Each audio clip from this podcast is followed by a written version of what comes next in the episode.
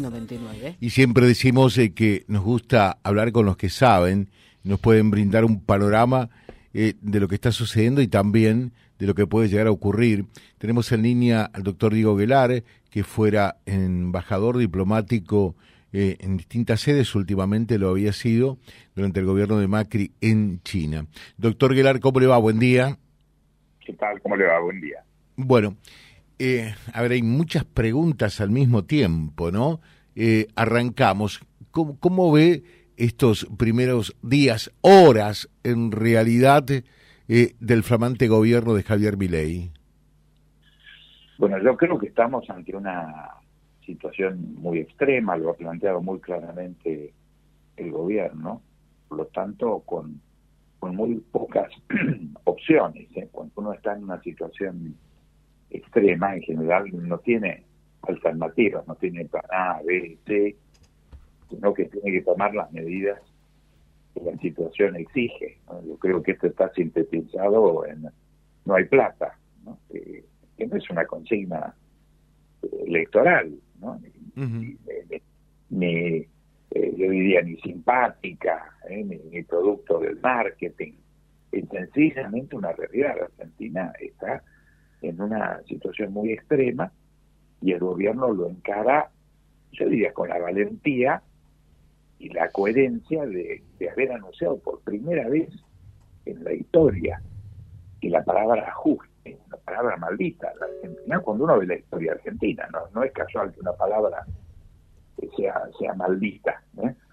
Tenemos 22 programas de ajuste con, con no patrocinio, con participación necesaria del Fondo Monetario Internacional por no tener crédito, ¿eh? no le estoy atribuyendo al Fondo Monetario ninguna maldad, sencillamente que estuvimos 22 veces en situación extrema, eh, que la historia argentina está llena de crisis y llena de, de ejemplos equivocados de cómo encarar estas crisis. Entonces, bueno, esta vez este gobierno intenta, y está intentando eh, resolverla efectivamente y no resolverla a medias o con parches como se hizo en la historia argentina y el resultado es eh, histórico ha sido muy malo. eh, doctor Guilar, usted sabe que eh, después de escucharse, bueno, de, de, conocerse las medidas del ministro Caputo, consultábamos a economistas y algunos decían se quedaron corto con el ajuste, esperábamos más. Y otros dijeron, estos eh, agravan la situación más grave de lo que es, no tendrían que ser tan tremendistas. Es como que mi ley queda en el medio de todo esto. ¿Cuál es la realidad? Eh, eh, en, ¿En realidad se debió ir más a fondo? ¿Con esto alcanza? La verdad lo vamos a ver en el transcurso de los próximos meses. Inclusive lo va a ver el propio el propio gobierno. Yo creo que el gobierno está empezando, este no es todo el programa, son los primeros tres días. Mm. se puede pedir a un gobierno que tiene que encarar un semejante crisis que resuelva todo en tres días. Entonces, si se quedaron cortos o extremaron las medidas, vamos a saber en términos de su impacto social y económico. Y estas cosas difícilmente a veces uno cree que, que todo se sabe. Yo creo que no, creo que los propios eh, autores y ejecutantes de esta etapa eh, están también experimentando. Desgraciadamente no hay otra eh, no hay otra otra forma. Yo sí creo que esto más que un ajuste, volviendo a lo que estábamos hablando, sí. en la Argentina requiere lo que se llama una economía de guerra.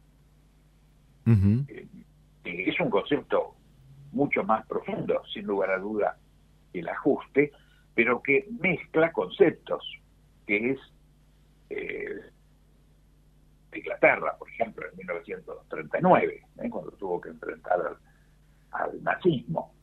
Entonces, la cuna del liberalismo y de las políticas liberales en el mundo, como es Inglaterra, tuvo que mezclar conceptos de intervención estatal porque el mercado no resuelve la guerra. O sea, yo, creo en el liberalismo, creo que la existencia de mercados abiertos y muy fuertes y que, la oferta y la demanda sean un factor muy importante en una sociedad democrática, ¿no? O sea, esto es una convicción. Pero en momentos extremos, y por eso lo llamo economía de guerra, ahí hay un rol de liderazgo del Estado, y acá lo está haciendo el Estado, está haciendo ese liderazgo. Yo en eso no, no, no sé si estas medidas son suficientes o son pocas, pero sí creo que estamos en, en una situación eh, muy exigida, que por eso la llamo economía de guerra, y que requiere, por supuesto, el liderazgo, no la intervención. ¿eh? La intervención es, también es una palabra confusa, pero sí el liderazgo del Estado y la aplicación de medidas que, busquen también eh, en este ordenamiento la justicia en el sentido de que los que más tienen tengan que aportar más que los que menos tienen. Entonces todo esto es un, eh, todo esto es muy difícil de plantearlo teóricamente. Yo creo que no hay solución teórica. Y entonces vamos a ver, estamos entrando esta, esta, esta etapa, que insisto, eh, nosotros no tenemos memoria histórica como país, pero nos ha ocurrido varias veces. El primer programa de, ajuste histórico a Rajatasta fue curiosamente diciembre de 1958, el doctor Frondizi. Si ustedes miran la tapa de los diarios, del 29 de diciembre de 1958, eh, le tapan la fecha, que fue en 1958, de diciembre, y 65 años atrás, y podrían decir es la tapa del diario de hoy. Literalmente la tapa del diario de hoy. O sea, hay una historia en la Argentina con aciertos, varias oportunidades, pero también con fracasos históricos enormes. Claro, que, son muchos más los fracasos que los aciertos eh, y por otra parte muchos más marcados todavía, ¿no? Sí, desde ya. Entonces, por supuesto hay que hacer tener memoria histórica y aprender. Entonces, porque uno, la verdad, del éxito no aprende nada. Porque el éxito a uno lo hace creer que es muy vivo, muy inteligente, eh, que, está iluminado. ¿eh? Entonces, uno al contrario, el, éxito no el fracaso, debería enseñar mucho. La Argentina, que es un país que nos hemos equivocado tanto, hemos fracasado tanto, que tendríamos que haber aprendido mucho. Y sin embargo, no nos, no nos ocurre. Por eso largamos de nuevo como si no existieran estos antecedentes de fracaso de 60 o 70 años. Y ahora tenemos que ver empíricamente, prácticamente, para dónde, para dónde vamos. Pero es un desafío muy grande. Claro, eh, yo lo escuchaba eh, atentamente, por supuesto, eh, y digo, lo que dice el doctor Guelar, ya lo escuchamos quienes tenemos y peinamos algunas canas, ¿no? Esto de economía de guerra y demás, sin haber ido eh, a, una guerra armada, ¿no? Sin haber ido eh, a ninguna trinchera ni nada que se le parezca. Eh, en este caso, la, la, guerra fue de los que nos dejaron hace algunos días el gobierno. No, pero sin lugar a dudas nos colocan en una situación que, que es tan grave, por eso lo llamo economía de guerra. Economía de guerra es porque el desafío los, o los enemigos del programa eh, son equivalentes a una guerra, no es una, es una guerra con un enemigo exterior, ¿eh? ni, con una guerrilla, ni con un país, ¿eh? sino que es una situación tan extrema en términos de, no tener los instrumentos para enfrentar esta, esta crisis tan aguda, que es una situación equivalente a una economía de guerra en términos de mecanismos extremos. No se puede hablar ni de shock, ni de gradualismo, ni de liberalismo o estatismo, sino que hay que aplicar eh, medidas forzosamente son heterodoxas. En algunos, por supuesto, en el gran objetivo es reconstruir los mercados que no existen. Cuando nosotros decimos en Argentina no hay precios, lo estamos viendo en estos días. Remarcamientos masivos, instintivos, productos del, temor, porque la verdad no hay un dato objetivo por el cual el producto que aumenta en los últimos tres días 100%, otros 20%, otros que no aumentan. No tenemos precios. Esto es, esta es la verdad. Entonces, Por supuesto, si no hay precios, tampoco hay mercado. Entonces, economía de mercado sin precios es importante, es imposible. Y, y encima tenemos un dato muy importante que es la alteración de los mercados por la pobreza de la gente. Nosotros estamos yendo aceleradamente, lo vamos a ver en, 30 días, no más, que vamos a estar en 70% de pobreza. Sí.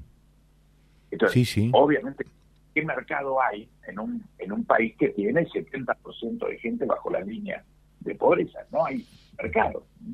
Hay unos pocos que tienen acceso no al mercado, sino a los bienes y los pueden comprar a cualquier precio, no en términos competitivos, sino que precisamente tienen los recursos y lo pagan al precio al precio que sea, y la inmensa mayoría que no puede acceder al mercado. Entonces, esta es una situación tan atípica, tan, tan atípica, que indudablemente, bueno, esperemos que la podamos enfrentar, creo que el gobierno está haciendo lo que puede en este, en este momento, tendrá que ir analizando día a día cómo va corrigiendo estas medidas y, y si son pocas, si son muchas, si tiene que agregarle instrumentos. No tenemos otra otra otra posibilidad.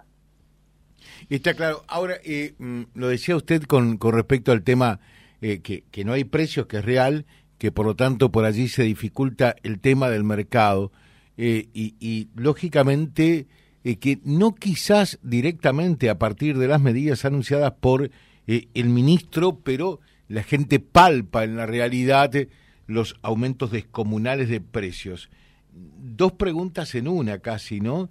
¿Hay abusos en esto de las remarcaciones?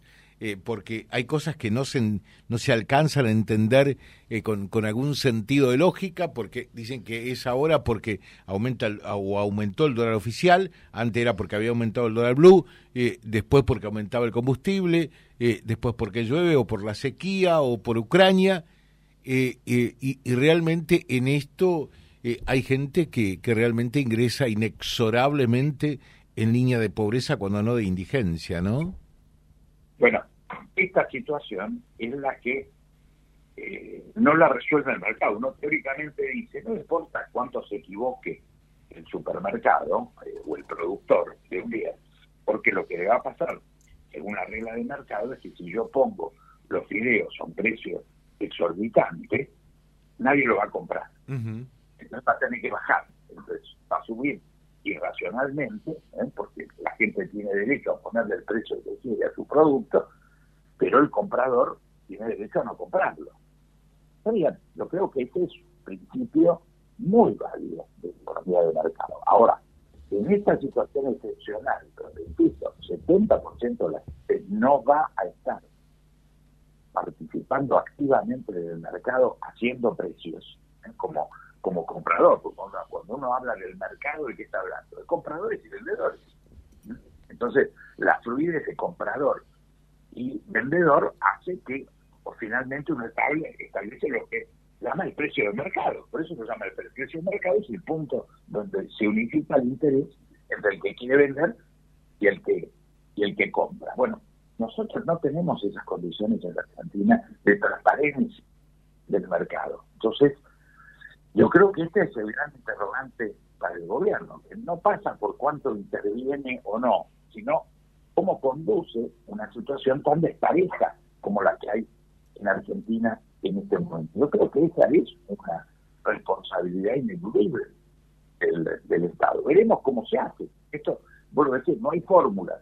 Tendríamos que ver, sí, analizar con mucho cuidado las experiencias que fracasaron históricamente con los cambios de tiempo, cuando uno toma, por eso le digo, haga el ejercicio, ponga el 29 de diciembre de 1958, póngalo en, Google, está la maravilla, hoy tenemos la tecnología que nos, nos coloca muy rápidamente en otras situaciones en el espacio y en el tiempo, eh, y, y miren lo que se plantea, y uno dice, bueno, veamos qué pasó, en qué pasó en 1959 con esta experiencia que fracasó Argentina.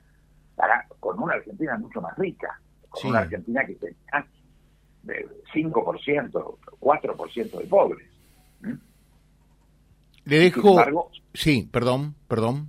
Sí, y sin embargo socialmente eh, eh, fracasó, cayó el Producto Bruto en 1959, la inflación récord en ese momento era una cosa escandalosa, llegó a 130% en el año, ¿eh? entonces, en el año 1960, o sea, en la aplicación de ese, de ese programa de ajuste, para llamarlo de alguna forma. Bueno, yo creo que hay diferencias en las, en, las instancias históricas, pero hay que tener muy en claro esto, no por nada este programa, este, este gobierno, eh, eh, está aclarando que está ajustando el 50%, no sé si va a alcanzar, yo creo que probablemente tenga que agregarle plata al programa de asistencia social, que no lo puede sacar, esos programas. No forman parte de la filosofía del gobierno, pero con realismo entiende que no se puede financiar los, los programas sociales. Creo que esto es, es una, una visión realista, en donde pese a la filosofía federal del gobierno entiende que no se puede dejar a la intemperie a millones de argentinos en esta, en esta crisis. Entonces, es muy inédito. ¿eh? No estamos en Argentina de 1959 y 60. Entonces, la situación es enormemente más grave.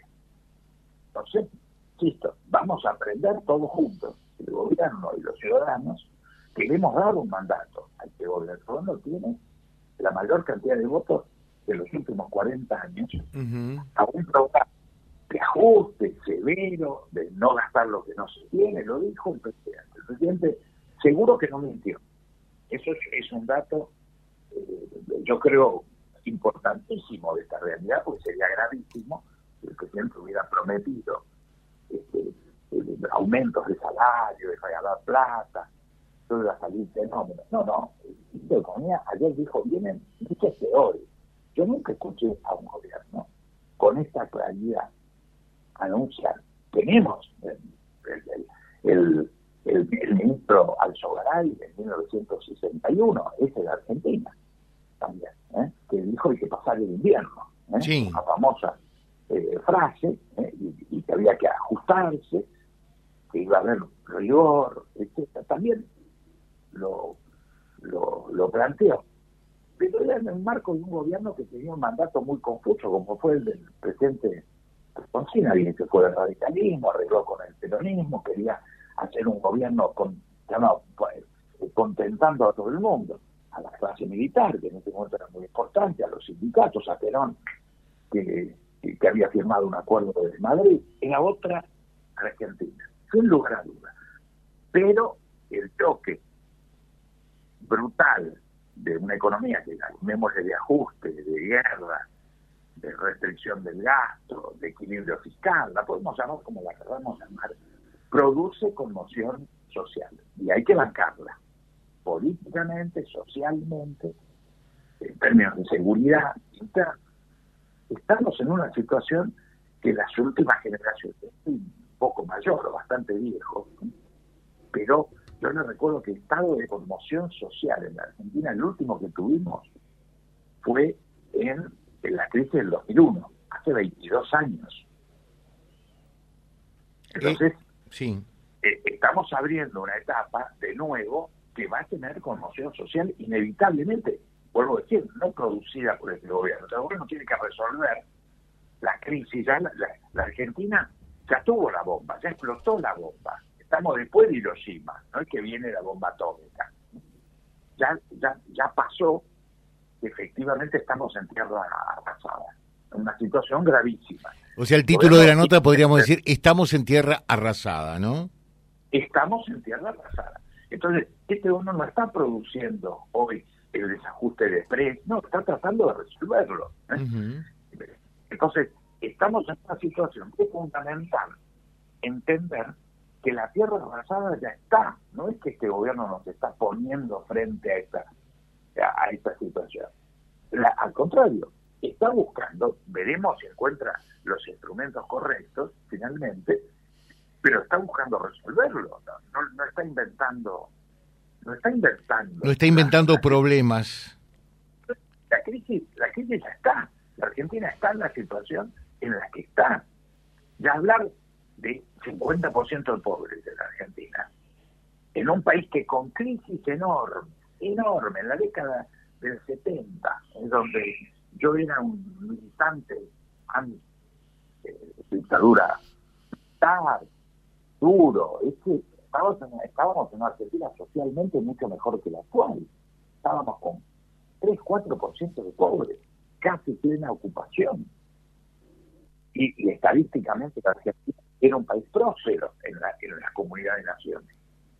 Y sin embargo las conmociones sociales que hubo fueron extraordinarias. Entonces, en este momento, ¿cómo vamos a comparar eso? Hoy estamos en, condiciones eh, horrorosas. Cuando, cuando veamos por, por televisión o, en las tele, en, los noticieros la situación en Guyana, nadie sabe de dónde queda la frontera con Venezuela. Venezuela está ahí al borde de ocupar militarmente 75% del territorio de Guyana, un país independiente. Pero Venezuela dice que el 75% del territorio de Guyana es de Venezuela y acaba de ratificarlo en un referéndum, que hay un gran lío ahí. Miremos los números de Guyana. Y uno dice, no, Guyana es un país pobrísimo en relación a... Los índices de pobreza de Guyana son equivalentes a los de Argentina. Esta es nuestra, nuestra realidad.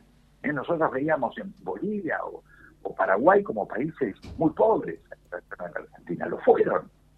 Hoy los índices sociales de Argentina son peores que los de Bolivia o de Paraguay, equivalentes a, a, Guyana. Eso tenemos que entender que es lo que nos quedó hoy. No lo, no lo va a producir el gobierno del presidente Milei esto. Sería absolutamente eh, injusto atribuirle que él puede producir esta situación como si la estuviera produciendo. No, esto está instalado de esta forma y, yo creo que ustedes lo saben, la provincia, lo sabemos, me hablan de Buenos Aires, es Haití. Le dejo un saludo, doctor Guelar, muy atento, muchas gracias con nosotros. ¿eh?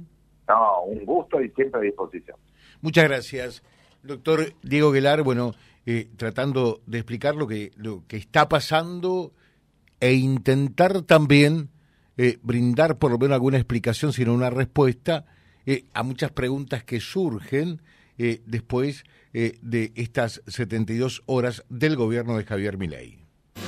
Vía Libre, siempre arriba y adelante. Vialibre.ar, nuestra página en la web, a solo un clic de distancia www.vialibre.ar. Vialibre.ar. Vía Libre, siempre en positivo.